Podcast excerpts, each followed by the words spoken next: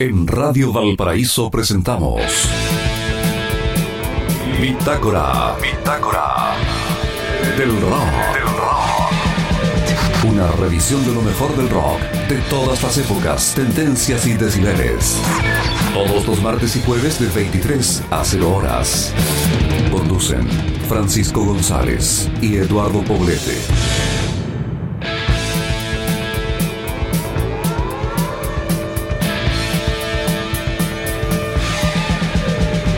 Hola, hola, ¿qué tal? Y bienvenidos a una nueva edición de Bitácora del Rock. ¿Cómo le da, verdad? Buenas noches. Con un vasito de agua ahora porque amerita por las altas temperaturas. Oiga, sí, mucho calor estas últimas jornadas.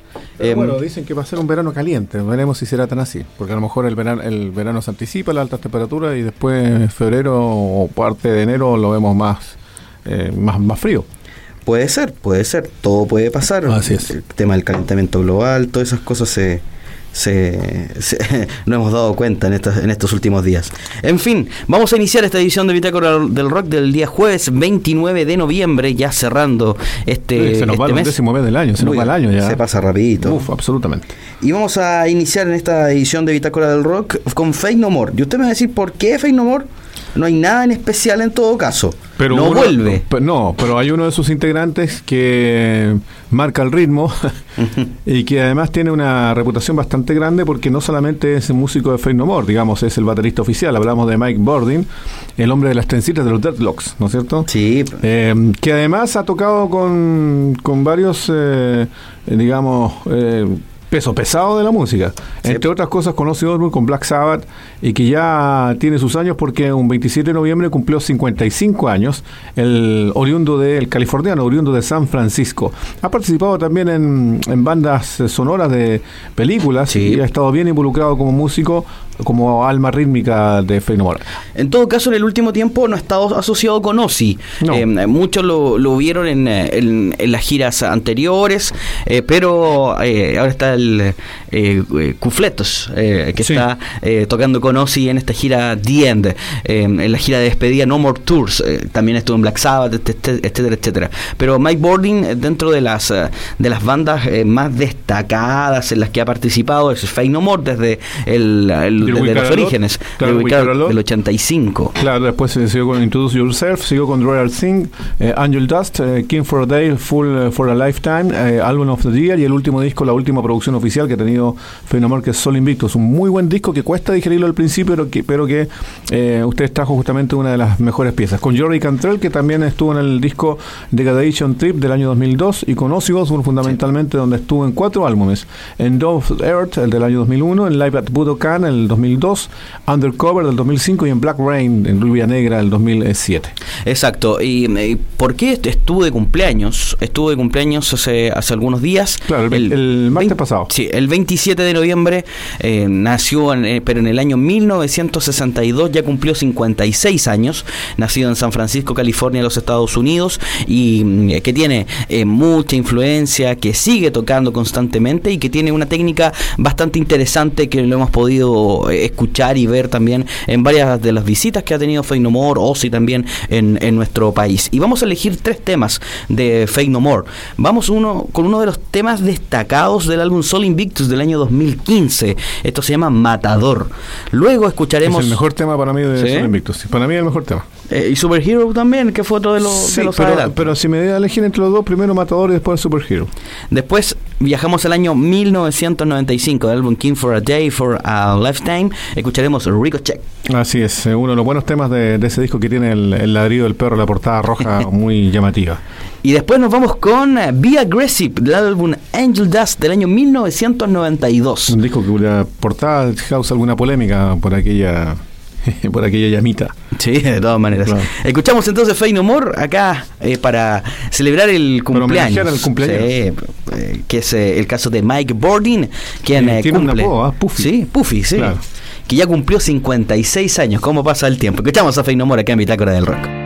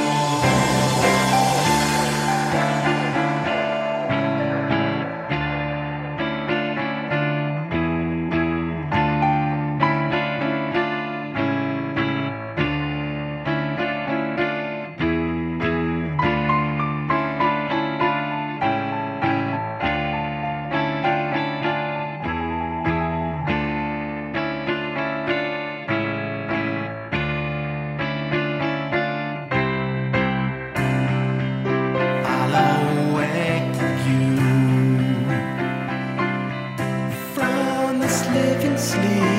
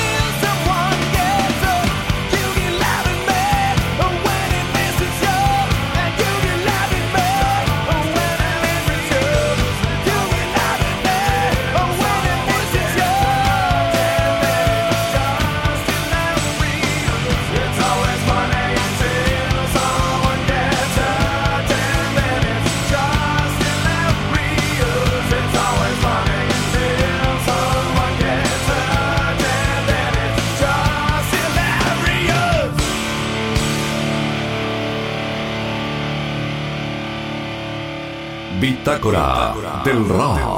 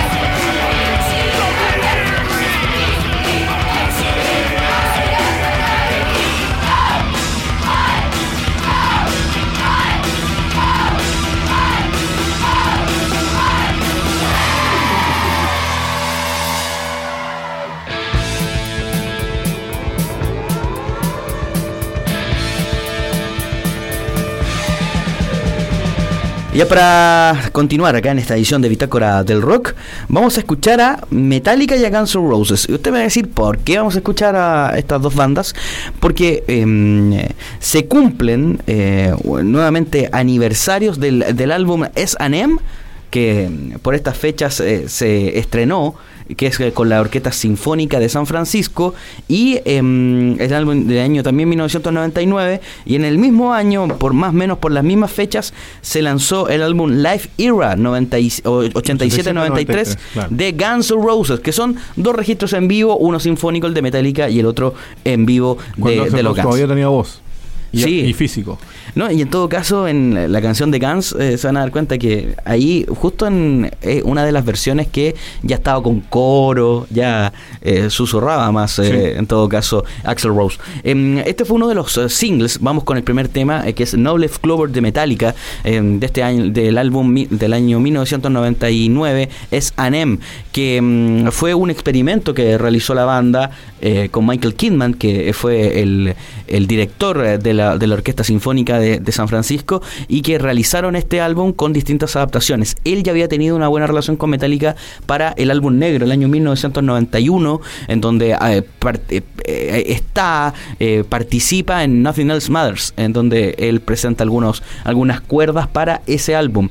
Luego había aparecido esta idea de realizar un concierto sinfónico, pero quedó muchas veces en el tacho de la basura o en los recuerdos olvidados. Hasta que en el año 99, que vendría siendo el último disco Em, donde, donde está activo Jason Newsted. Eh, luego aparece en el, en, el tema de I Disappear, que fue para la Misión Imposible 2, donde lanzan este single para la banda sonora, pero el último álbum, álbum donde pertenece a Jason Newsted es este, el S&M del año 1999. Vamos a escuchar No Left Clover, que fue uno de los singles de ese álbum. Y después nos vamos con los Guns de este álbum, Life Era 87-93, en donde vamos a escuchar It's So Easy, que también es uno de los temas con los que, abrí, con los que abría los shows. E incluso en nuestro país, em, en ese polémico eh, espectáculo que se realizó en, en nuestro país a principios de la década de los 90, iniciaron con It's So Easy con un atraso de más de dos horas y media. Sí, de todas maneras. Vamos de inmediato con estos temas. Vamos con Metallica y Guns N' Roses en esta edición de Bitácora del Rock.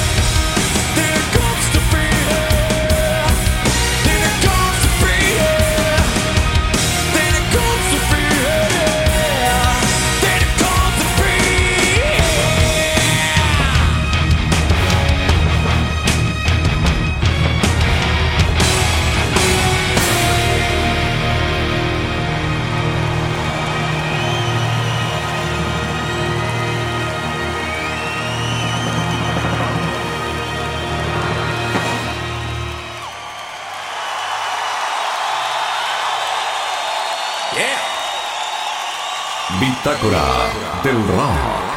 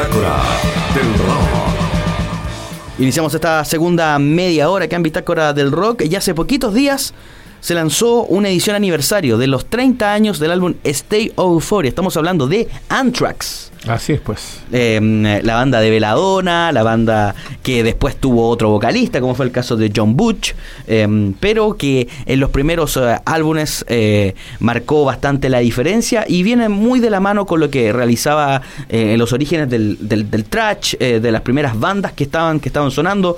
Em, Volver a raíces.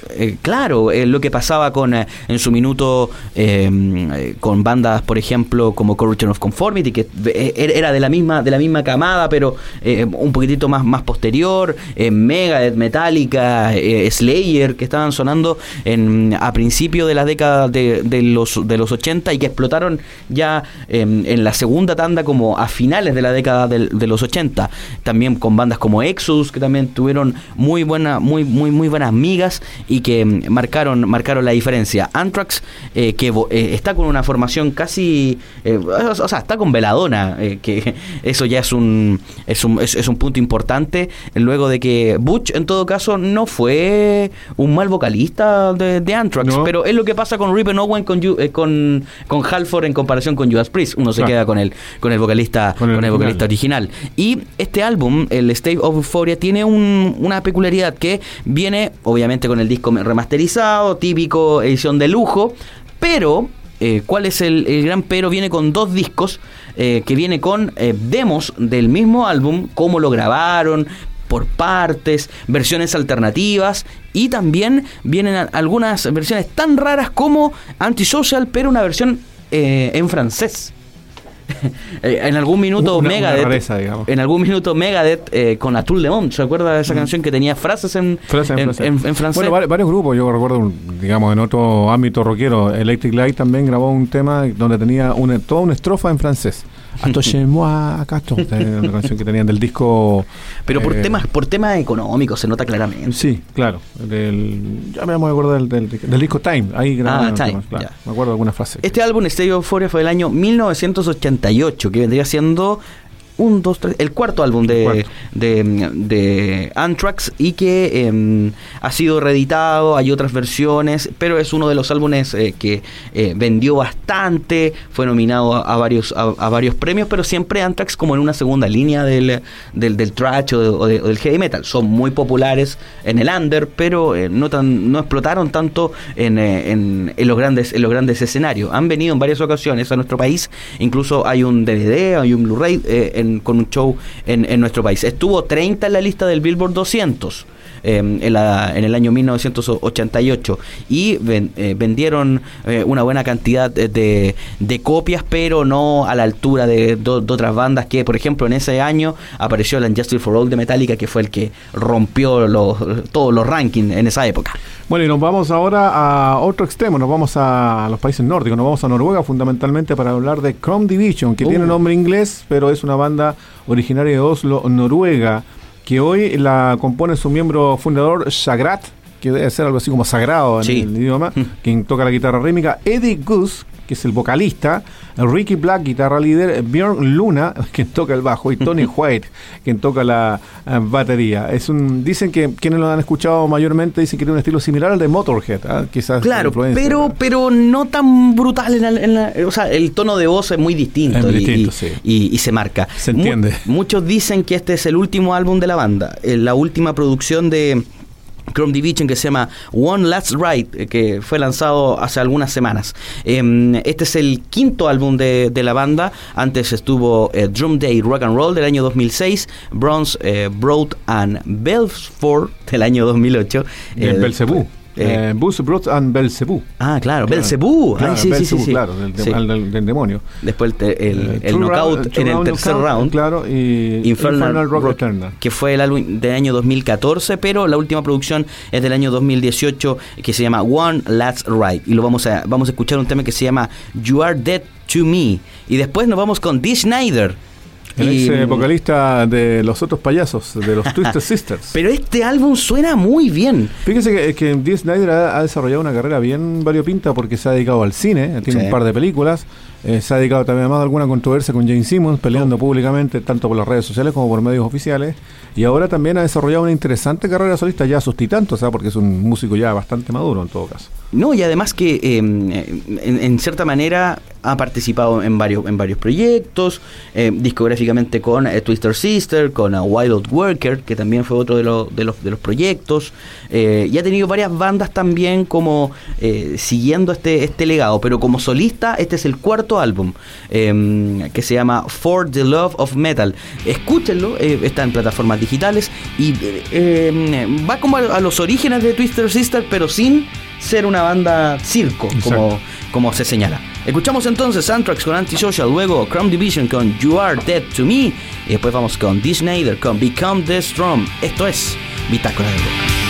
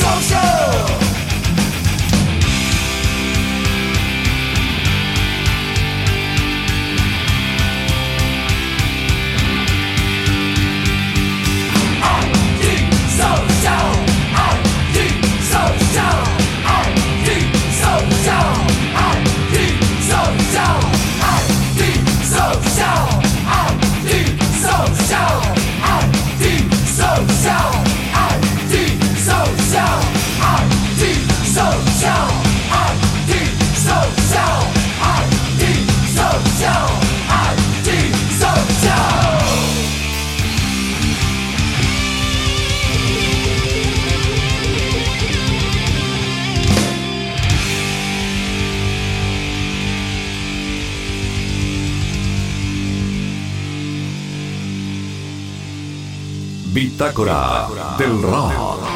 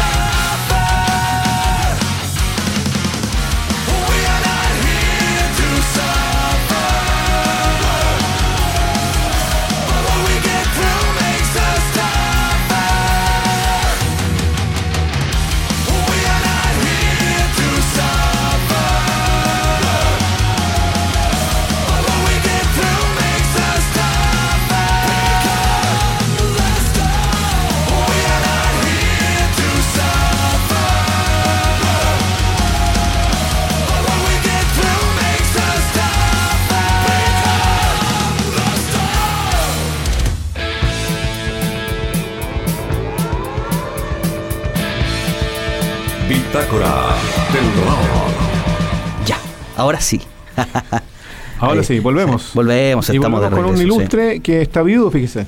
¿Por qué? Jonathan Davis, porque su segunda esposa, le, le cuento una infidencia si se quiere eh, algo de la farándula, Ya. su segunda esposa, Divin Davis, ex estrella porno, Ah, ya, Eh, murió en el mes de agosto. Uh, Después eh, dio a luz a su último hijo, el tercer hijo de la pareja.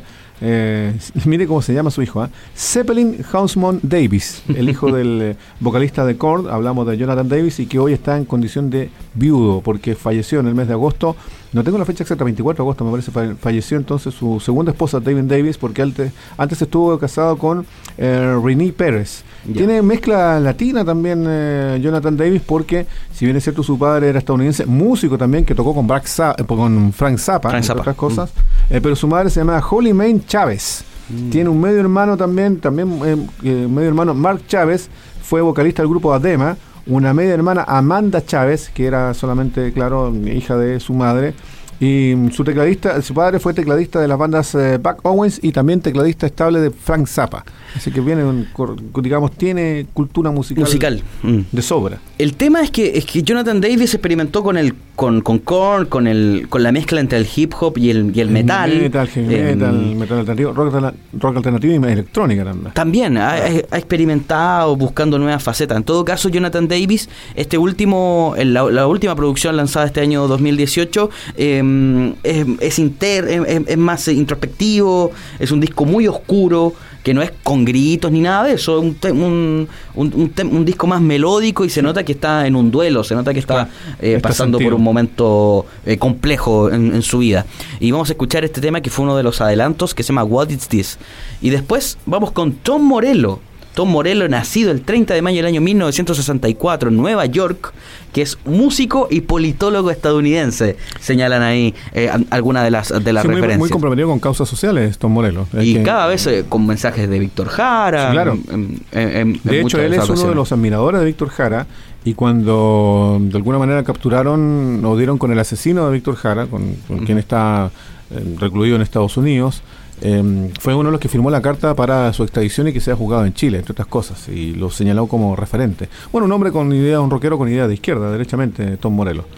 Y claro, y ha tenido bastantes, bastantes proyectos en Morelo desde eh, su, eh, su primera banda que se llama Lock Up en el año 1989, donde la- lanzó el primer disco, y después parte con Race Against the Machine eh, con eh, cuatro álbumes que marcaron bastante, como es el caso del homónimo del año 1992, Evil Empire del 96, después de Los Ángeles el año 1999 y Renegades el 2000. Fueron cuatro álbumes solamente de Race Against the Machine durante bastante años. eh, Se em, tomaron su tiempo. se tomaron se tomaron su, su tiempo y además hay producciones eh, de Audio Slave que fue también otro de los muy buenos proyectos Sí, claro. que, que participó obviamente que se cortó eso debido también al, al deceso de, de Chris Cornell y eh, ha estado trabajando también eh, con otros con otros proyectos que se llama Night Witchman que eh, participaba en esta banda y también con Prophet of Rage que fue eh, es el último proyecto en grupo que realizó con esta como mega banda entre como Race Against the Machine con, eh, con gente de Cypress Hill con gente de Public Enemy con algunas eh, al- con algu- algunos tintes de hip hop y el, el experimento que ha estado realizando Morelo en esta ocasión lanzó un álbum solista que tiene un nombre bastante largo, que lo tengo por acá, que se llama The Atlas, ah no, The Atlas Underground. Es el álbum del año 2018 y hay dos versiones, una con censura y otra sin censura, debido a la a lo fuerte de la de sus líricas. De sus letras. Pero la obviamente todos sabemos que eh, Tom Morello no canta. Entonces buscó colaboraciones con raperos. Y en esta canción eh, está con la ayuda de Bass Nectar, Big Noise and Killer Mike. Son los que participan en eh, poniéndole el sonido a, esta, a estas ideas de, de Tom Morello con una canción que se llama Rabbit Revenge, que es el, um, uno de los adelantos de la última producción de Tom Morello. Así que escuchamos a Jonathan Davis y Tom Morello cerrando esta edición de Bitácora del Rock. Les recuerdo, estamos también a través de evox.com, buscan Bitácora del Rock y están todos los programas eh, para que ustedes lo puedan escuchar y deleitarse. Nos vemos el martes. Que esté muy bien. Nos escuchamos el martes. El martes, que estén bien. Chau. Pretty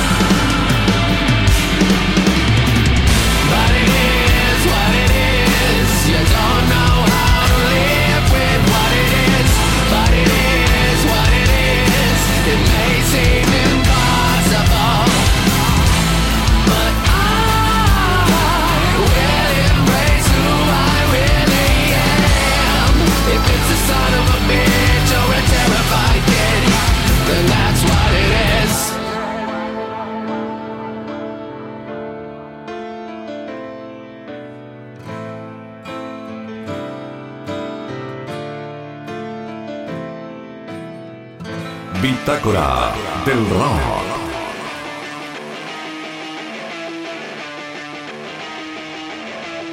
I see what's happening, I can read between the lines.